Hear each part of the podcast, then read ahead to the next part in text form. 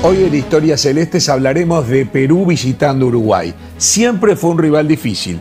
Uruguay creo que favorito. Uruguay puede clasificar en esta misma fecha y probablemente le gane a Perú.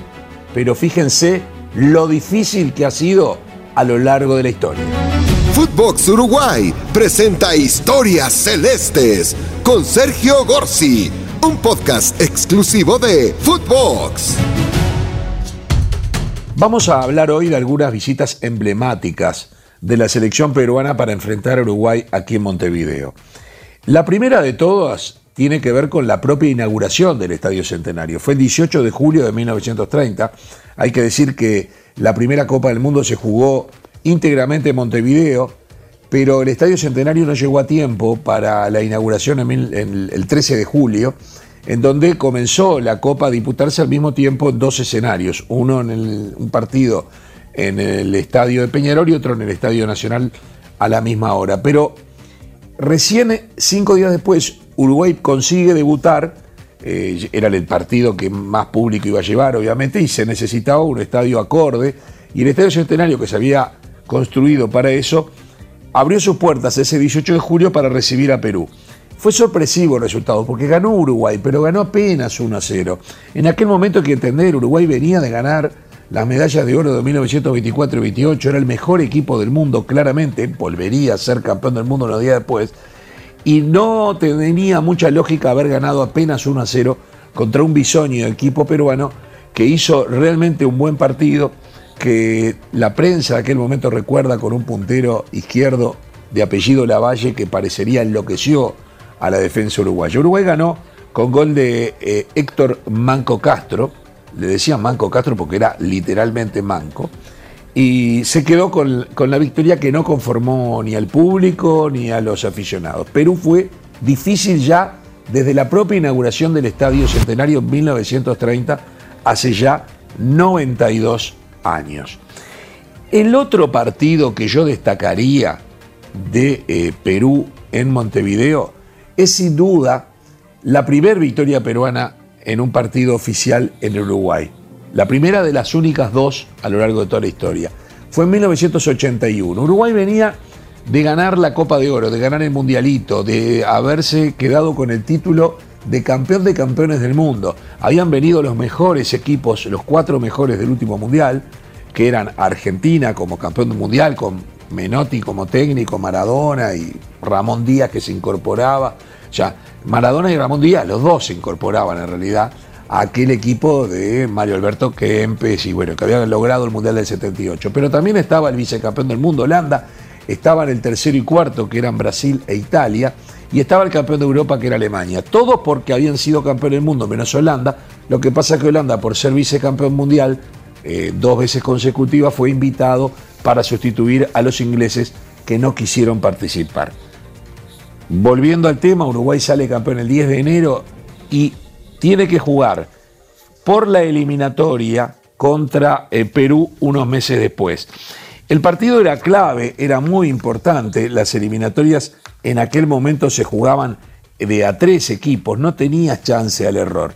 Perdías un partido y podías quedar afuera. No es como ahora que Uruguay tuvo tres o cuatro partidos seguidos en derrota y de los cuales varios fueron por goleada y sin embargo sigue manteniendo intacta la chance de clasificar al Mundial.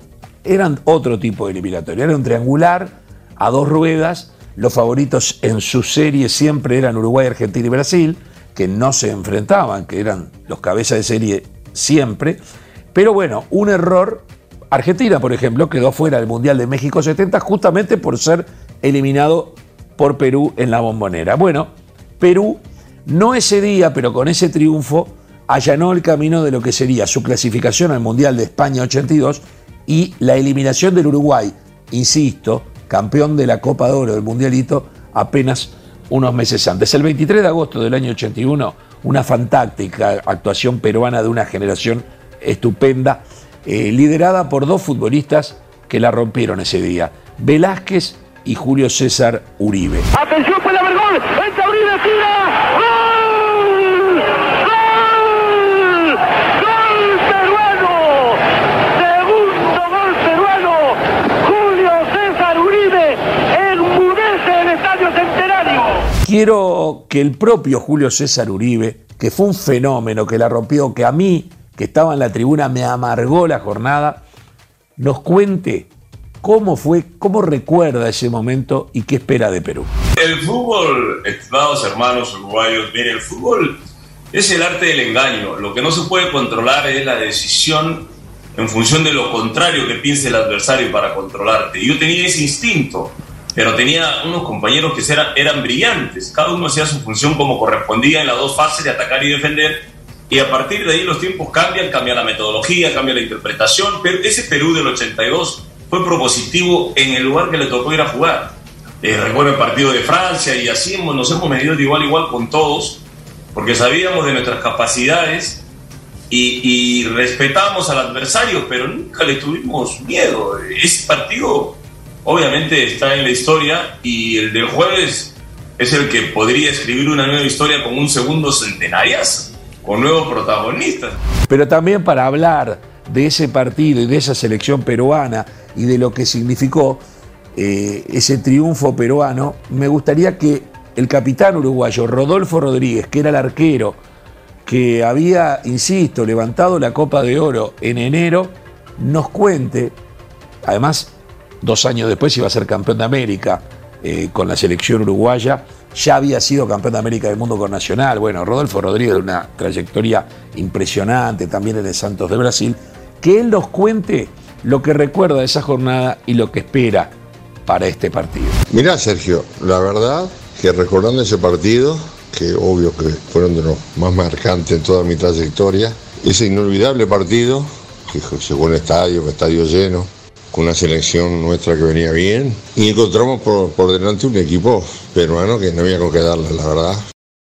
Ha de ser de los únicos, por no decir el único partido que, me fui a una cancha Triste por la derrota, sí, lógico, pero no caliente por el hecho de haber jugado mal, porque ellos jugaron muy bien, muy bien.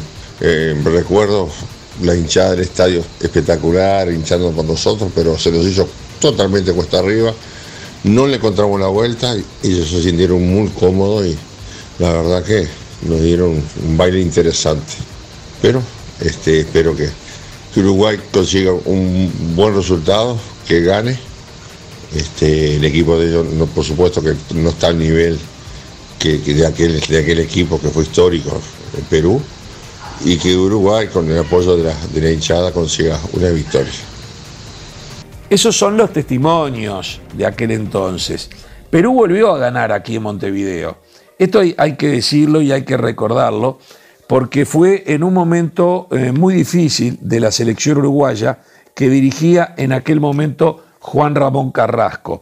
Es decir, Uruguay tuvo estruendosa contra Venezuela por 3 a 0, que terminó con el ciclo de Carrasco, que significó que Uruguay cambiase de técnico. Y un par de meses después, con el nuevo técnico que iba a ser Jorge Fossati, todavía el equipo no se había armado y terminó perdiendo contra Perú. Ya en aquel equipo de Uruguay hay que decir que jugaban jugadores como Diego Forlán, que anotó el gol, eh, el único gol eh, celeste. Tenía gol, Forlán. ¡Gol! ¡De Uruguay! Lo hizo Forlán, pareció en el camino perfectamente habilitado. Descuenta para los uruguayos, Perú 3, Uruguay 1, Forlán Loiza. Y había otros jugadores como eh, Chevantón, Tony Pacheco, eh, Darío Silva, eh, Walter Pandiani, bueno, jugadores que en aquella época eran eh, los principales de nuestro medio, pero insisto, recién comenzaba el ciclo Fossati y no pudo revertir lo que había sido la derrota unos meses antes ante Venezuela y colocó a la selección en una posición difícil, en una eliminatoria que luego no pudo revertir a pesar de haber ido al repechaje contra Australia. Pero esa es otra historia. Lo cierto que hoy recordamos tres actuaciones de Perú, las tres fueron buenas. Una fue con derrota en la inauguración del Estadio Centenario y dos fueron con victorias. A mí me gusta contar las ganadas aquí en Historia Celeste, pero me parece que Perú se nos ha, nos ha ganado un respeto, se ha ganado un respeto y merecía que recordemos esas historias, sobre todo la de 1981 con la palabra de Julio César Uribe, un crack peruano, y Rodolfo Rodríguez, un crack uruguayo. Esperemos que se vuelva a escribir una etapa, una historia del fútbol en este jueves por eliminatoria, pero de todo corazón a mis hermanos peruanos les digo, ojalá gane la selección. Esto fue Historias Celestes, un podcast exclusivo de Footbox.